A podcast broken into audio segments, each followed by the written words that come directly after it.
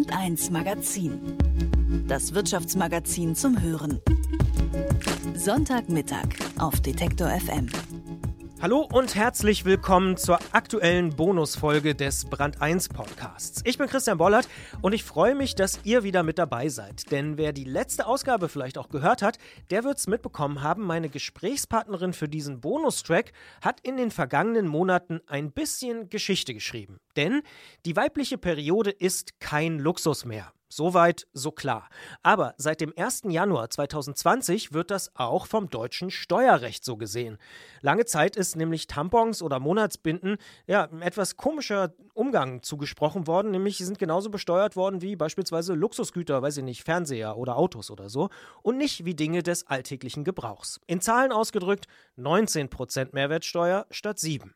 Yasemin Kotra und Nana Josephine Roloff wollten das vor zwei Jahren ändern und sie reichen am 8. März 2018 deshalb am Weltfrauentag eine Petition ein. Der Finanzausschuss des Bundestages gibt ihnen dann einige Monate später tatsächlich recht. Nachdem auch der Bundesrat dann diese Entscheidung billigt, gilt seit dem 1. Januar diesen Jahres 2020 diese neue Regel. Periodenprodukte sind also kein Luxus mehr und damit vor allem günstiger und auch fairer finanziert, zumindest in der Idee.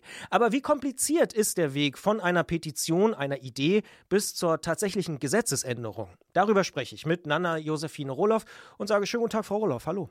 Schönen guten Tag. Weniger als zwei Jahre liegen jetzt zwischen Ihrer Petition und der tatsächlichen Steuersenkung.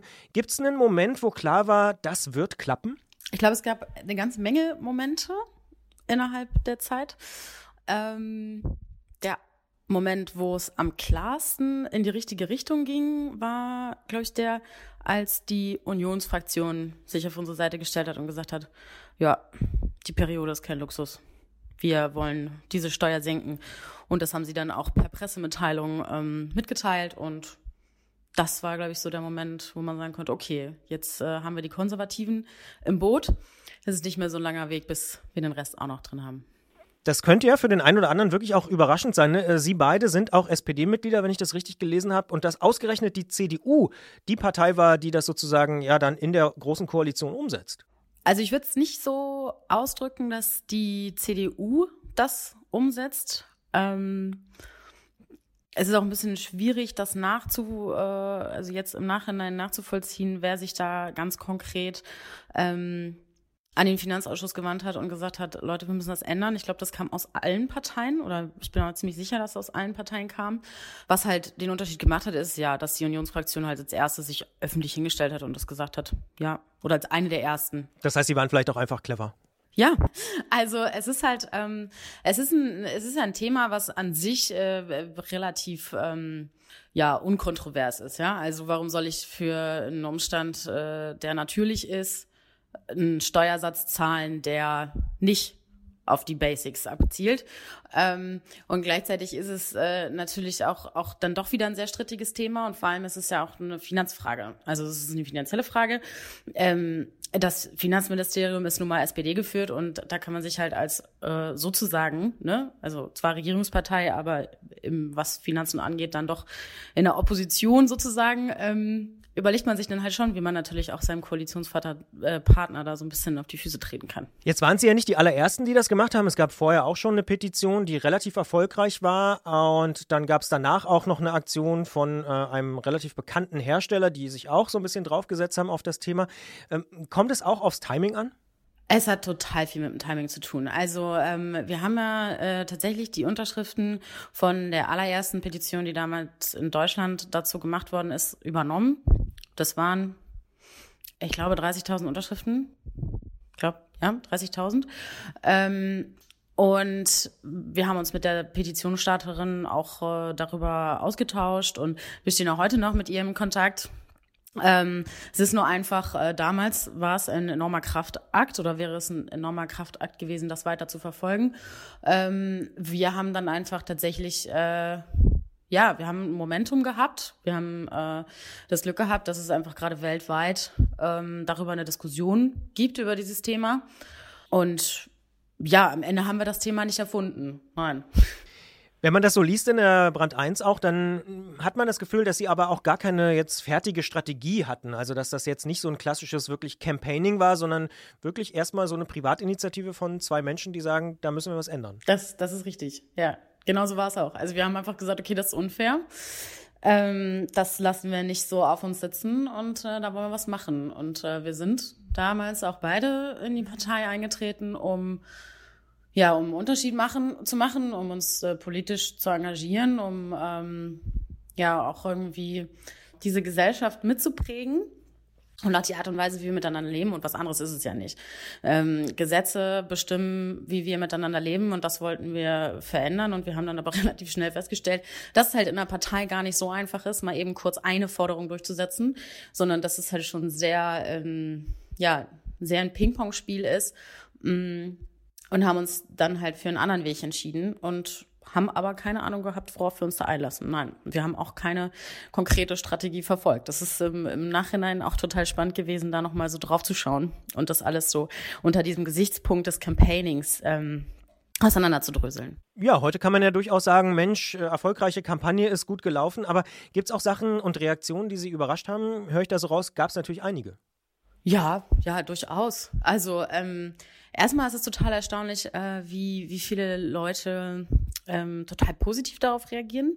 Das ist total schön zu sehen wie viele Leute das ähm, einen auch da unterstützen und auch aus was für Ecken und äh, aus was, was für Leute, von denen man es vorher gar nicht erwartet hätte.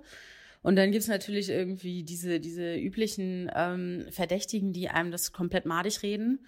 Ähm, Social Media ist so ein, so ein, so ein Fall, ne? Also da, ähm, ja, ähm, Antifeministen äh, gibt es halt wie Sand am Meer und sie halten halt auch einfach nicht, äh, nicht hinterm Berg mit ihrer Meinung und das ist dann schon ein bisschen bitter. Und äh, ja, wenn man sich jetzt das so in der Rückschau äh, anschaut, dann hat halt auch der Erfolg viele Eltern. Ähm, das ist dann auch immer so eine Sache, ne? Plötzlich will jeder die Tamponsteuer abgeschafft haben, dass das am Ende eine Leistung war, die ganz, ganz viele unterschiedliche Leute äh, erbracht haben und ähm, die nur deshalb also nur deshalb ist dieses Gesetz geändert, weil eben diese unterschiedlichen Dinge passiert sind und diese unterschiedlichen Leute sich dafür eingesetzt haben und dass niemand das alleine war. Äh, das ist dann auch wieder mal wieder ein bisschen schade zu sehen, wie da so diese Anspruchshaltung ist am Ende, ja. Ja, da sucht man dann häufig dann tatsächlich wahrscheinlich einfach so die einfachen Wahrheiten. Aber was ich auch ganz spannend fand äh, in, dem, in dem Brand 1 Gespräch oder in dem Artikel, dass äh, ihr auch sagt, dass Facebook eigentlich so ein ja, Janusköpfiges Gesicht in dem Fall war, wenn es um Social Media geht. Also Facebook selber offensichtlich zu stark polarisiert, aber Instagram wiederum sehr starker Kanal, der mitgeholfen hat, große Aufmerksamkeit zu generieren. Total. Also ähm, Facebook ist äh, wirklich ein sehr radikaler äh, Kanal.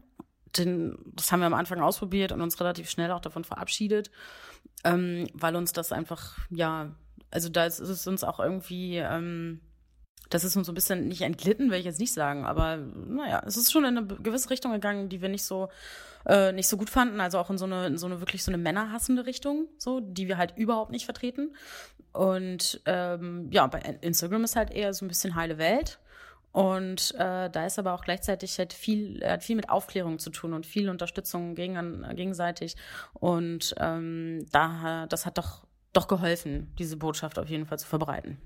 Jetzt weiß ich auch, dass diesen Podcast hier viele Leute hören aus Verlagen, Medienhäusern oder auch, ich sag mal, an, bei Instituten wie Marketing und ähnlichen äh, Branchen. Und jetzt haben Sie in der Zeit fast 30 Interviews gegeben. Also allein im Jahr 2019 sind über 200 Artikel erschienen über die Aktion, zum Beispiel auch in der BBC oder New York Times, CNN beispielsweise. Also die ganz großen Namen, die haben sich alle auch mit diesem Thema beschäftigt. Kann man sagen, dass neben Social Media dann doch klassische Medien und Berichte auch ein extrem wichtiger Punkt sind, um wirklich erfolgreich zu sein? Absolut. Also ich würde tatsächlich den, den Haupterfolg würde ich genau in diesem klassischen äh, Medienspektrum sehen. Ähm, die, ja, die vielen Interviews, die wir gegeben haben, äh, das große Echo, was äh, wirklich, also durch die Bank weg, ne? also von der, von der Bildzeitung ähm, bis zur FAZ haben alle berichtet und es haben eigentlich alle positiv berichtet. Also bis auf so ein paar Nischenmagazine, wo dann ähm, ein bisschen kritisiert wurde, gab es eigentlich nur positive Stimmen. aber gleichzeitig auch eine sehr, äh, sehr gute Debatte darum. Ne? Also ein, äh, eine wirkliche Auseinandersetzung mit den Pro- und Kontra-Argumenten. Und ähm, das, das hat total viel gemacht, weil es ähm, eine große, eine breite Öffentlichkeit geschaffen hat und ähm, viele Leute darüber aufgeklärt hat, äh, über diese, über diese ungerechte Besteuerung, die vorher gar nicht nichts davon wussten. Und da ist Instagram mit irgendwie, ähm, ja, seines äh, 10.000 Follower oder 500 Follower macht dann keinen Unterschied, wenn man sich das im Verhältnis dazu anschaut, was ähm, ja Print und Online-Medien dazu beigetragen haben. Jetzt ist ja trotzdem einer der Ausgangspunkte eben eine oder zwei, vielleicht sogar drei Petitionen und darüber gibt es ja auch durchaus kontroverse Meinungen. Also es gibt ja nicht wenige, die sagen, Mensch, die jungen Leute unterschreiben eigentlich online nur noch irgendwie Petitionen und gehen kaum noch auf die Straße, abgesehen vielleicht von Fridays for Future. Aber sind Petitionen tatsächlich, können sie auch hilfreich sein oder ist es so ein bisschen auch da kompliziert? Also gibt es vielleicht tatsächlich auch aus Ihrer Sicht möglicherweise zu viele Petitionen? Ich weiß nicht, ob es so zu viele Petitionen gibt. Das wäre so ein bisschen so äh, als würde man fragen, ob es zu viel Demokratie gibt. Also ich finde, äh, Petitionen sind ein Mittel, um ähm, Gleichgesinnte zu finden und um ja, um diese ganzen Gleichgesinnten zu sammeln und gleichzeitig äh, das Ganze auszudrücken gegenüber Verantwortlichen. Also Petitionen richten sich ja nicht unbedingt immer nur an die Politik, sondern es gibt ja auch eine ähm, sehr erfolgreiche Petition, zum Beispiel vom letzten Jahr oder vorletzten Jahr zur Abschaffung von Plastikbechern im Stadion. So. Ähm, das richtete sich halt an, an äh, die Geschäftsführung von, von diesem Fußballverein. Und äh, das ist eine Möglichkeit, mit der man sich ausdrücken kann. Und äh, ich sage es ganz ehrlich, ich bin auch nicht so der Mensch, der demonstrieren geht. Ich gehe zum Weltfrauentag raus und das war's. Und ähm, ich äh, habe mir auch nie ein Tamponkostüm angezogen. Das ist einfach nicht mein Stil. Mm, für mich ist so eine Petition dann eine Möglichkeit, einfach genau diese Unterstützung, die man vielleicht auch auf der Straße äh, mobilisieren könnte, eben online zu sammeln. Und das ist ähm, dadurch, dass dass das Internet halt mittlerweile wirklich absolut äh, zu den Basics gehört und ähm, nicht mehr aus unserem Leben wegzudenken ist, äh, finde ich, sollte man auch Online-Petitionen, äh, ja, dieses, ähm, das einräumen, dass, dass sie halt einen, einen Stellenwert auch innerhalb der Demokratie haben, innerhalb der Gesellschaft und dass man mit ihnen was bewegen kann. Dass außenrum noch ohne Ende andere andere Sachen passieren müssen, ist auch klar. Aber man hat zumindest auch eine, etwas, worauf man sich beziehen kann. Also so die Petition so ein bisschen so als Startschuss oder erste Versammlung, wenn man so will. Genau, genau. Es ist wie, wie so eine, wie so eine Online-Versammlung und auch etwas, was man auch zitieren kann, ne? Und wo man dann auch, ähm, ne, also fast, fast jedes Medium ähm, hat unsere Petition verlinkt, wenn sie über uns berichtet haben. Auch damit die Leute sich natürlich selbst ein Bild davon machen können, was wir da zusammengeschustert haben und was wir fordern. Und wir haben das auch genutzt, um, um unsere, ja, wenn man so will, Followerinnen und Follower äh, auf dem neuesten Stand zu halten. Also wir haben darüber Informationen verschickt und ähm, Neuigkeiten geteilt und äh, zu Aktionen aufgefordert, zum Beispiel Olaf Scholz äh, E-Mails zu schreiben und ihn dazu aufzufordern, sich mit uns zu treffen. Ja, das hat, äh, das haben so viele Leute gemacht, dass das Postfach irgendwann voll war. Also ähm, und man kann auch online Leute mobilisieren, äh, Dinge offline zu tun. Sie selbst sind studierte Staatswissenschaftlerin, heute arbeiten Sie als PR-Beraterin. Haben Sie was aus dieser Petitionszeit gelernt oder mitgenommen, wo Sie sagen, Mensch, ja, das äh, hat mich wirklich weitergebracht? das jetzt, also ja, eine ganze Menge, da bin ich sicher. Äh, ehrlich gesagt, was habe ich, was habe ich genau gelernt? Also wenn ich es jetzt so auf einen Punkt bringen würde, dass einzelne Personen einen Unterschied machen können und dass man sich nicht sagen lassen sollte, dass man nichts bewegen kann. Man kann nämlich was bewegen und wir alle haben eine Stimme und wenn wir sie erheben und, äh, und laut genug sind, dann können wir halt auch was verändern. Und das, ähm, das ist das, was, was eigentlich auch äh, den Spaß an dieser Kampagne ausgemacht hat. Also wenn es keinen Spaß gemacht hätte, das alles zu machen und sich dafür einzusetzen, hätten wir es auch nicht gemacht. Und ähm, ja, habe auch viel gelernt, was ähm, politische Entscheidungswege angeht. Ja.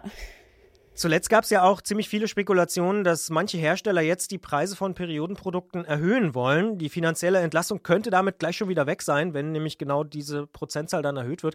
Was glauben Sie denn, wie groß ist wirklich die Gefahr, dass genau das jetzt wirklich passiert? Genau, einmal, einmal schön, äh, dass, äh, dass Sie das jetzt sagen. Es ist nämlich noch nicht so, auch wenn das manche Medien so darstellen, als wären die Preise jetzt schon erhöht worden. Ne? Das ist so typisch Clickbait. Wir schreiben da rein, die Preise sind äh, gestiegen und die Leute klicken drauf. Das ist furchtbar. Ähm, das habe ich im Übrigen auch während meiner Kampagne gelernt, dass man den Medien nicht unbedingt immer trauen sollte. Google ist für viele teilweise echt ein Fremdwort, aber gut. Wie hoch ist die Wahrscheinlichkeit, dass es tatsächlich dazu kommt, dass die Preise steigen? Die Preise werden steigen, davon gehe ich aus. Ähm, Johnson Johnson und Procter Gamble, das sind die, um die es natürlich jetzt äh, geht. Man kann das Kind dann auch tatsächlich mal beim Namen nennen. Das sind multiglobale Konzerne, die nicht auf irgendwelche Gerechtigkeitsdebatten achten oder äh, auf ja, Nachhaltigkeit oder irgendwas, sondern denen geht es halt ums Geld. Und äh, das ist halt im Kapitalismus so. Ähm, und was man aber daraus lernen kann, ist, man kann da auch einfach nicht einkaufen. Man kann auch auf andere ähm, Produkte, auf andere Hersteller ausweichen und äh, damit sowohl was für die Umwelt tun, als auch für den Geldbeutel. Und äh, ja, ich denke, es war zu erwarten, dass das einige ausnutzen werden. Es ist sehr schade. Es ist aber auch schön, dass ähm, sich da jemand mal hingesetzt hat und mal nachgefragt hat äh, und jetzt diese Debatte äh, losgestoßen hat, weil sie dadurch ähm, vielleicht auch mitbekommen, dass das irgendwie nicht so cool ist, wenn man die Preise direkt erhöht. Wie ist es jetzt für Sie persönlich? Ist das Thema für Sie erledigt oder gehen Sie, wie manche ja auch fordern, noch einen Schritt weiter und sagen, Periodenprodukte müssten ganz kostenlos sein oder wollen Sie sich jetzt auch einsetzen, dass beispielsweise man dann andere Hersteller nimmt, die die Preise jetzt nicht erhöhen oder wie geht es bei Ihnen weiter? Also ich werde niemandem vorschreiben, welche Produkte er kaufen soll, sie kaufen soll. Ich ähm, glaube dafür, äh, da kann man sich, da kann man sich informieren und das ist äh, auch eine Frage der, der Selbstbestimmung, sich auch zu informieren, was für andere Produkte es gibt, also nicht nur von anderen Herstellern, sondern auch, ne, äh, ob jetzt eine Tasse oder eine Panty, es ist halt nicht nur, es gibt nicht nur Tampons, so. Ähm, und was, was ich äh, jetzt gerne machen möchte, nachdem ich jetzt erstmal einen kleinen Moment Pause gemacht habe, es doch doch anstrengend war und sehr kräftezehrend, ist, ähm, wir fordern jetzt die tatsächliche Bereitstellung von kostenfreien Produkten in öffentlichen Einrichtungen. Und äh, weil das doch ein ziemlicher Brocken ist, haben wir gesagt, wir fangen jetzt erstmal damit an zu sagen, wie können wir das für Schulen umsetzen? Wie können wir das umsetzen, dass es Spender gibt in, in Schulen, damit Mädchen, die ihre Periode haben in der Schule, ähm, sich nicht schämen müssen, weil sie irgendwo in irgendwie ein Krankenzimmer müssen oder ähm, Toilettenpapier nutzen müssen, weil sie keine Produkte haben und sich nicht trauen zu fragen. Ähm, wie kann man da dieses, äh, A, dieses Tabu brechen und gleichzeitig halt äh, zusehen, dass, ähm, dass das was Normales wird? Also es ist ja genauso essentiell wie Toilettenpapier. Nur weil ich das nicht jeden Tag brauche, heißt es nicht, dass es genau, nicht genauso wichtig ist. Und ähm, das ist so der nächste Schritt. Und das ist auch der nächste logische Schritt. Das sagt Nana Josephine Rohloff. Ich danke sehr für das interessante Gespräch. Herzlichen Dank. Und das war's dann auch schon mit unserer Brand 1 Bonusfolge im Februar. Die nächste Brand 1 Podcast-Ausgabe erscheint dann wieder am 1. März 2020. Und wenn ihr uns jetzt abonniert, verpasst ihr gar keine Folge mehr. Das geht zum Beispiel ganz klassisch bei Apple Podcast oder nehmt doch einfach bei Spotify die Verfolgung auf. Ich bin Christian Bollert und sage Tschüss und bis bald. Brand 1 Magazin. Das Wirtschaftsmagazin zum Hören. Sonntagmittag auf Detektor FM.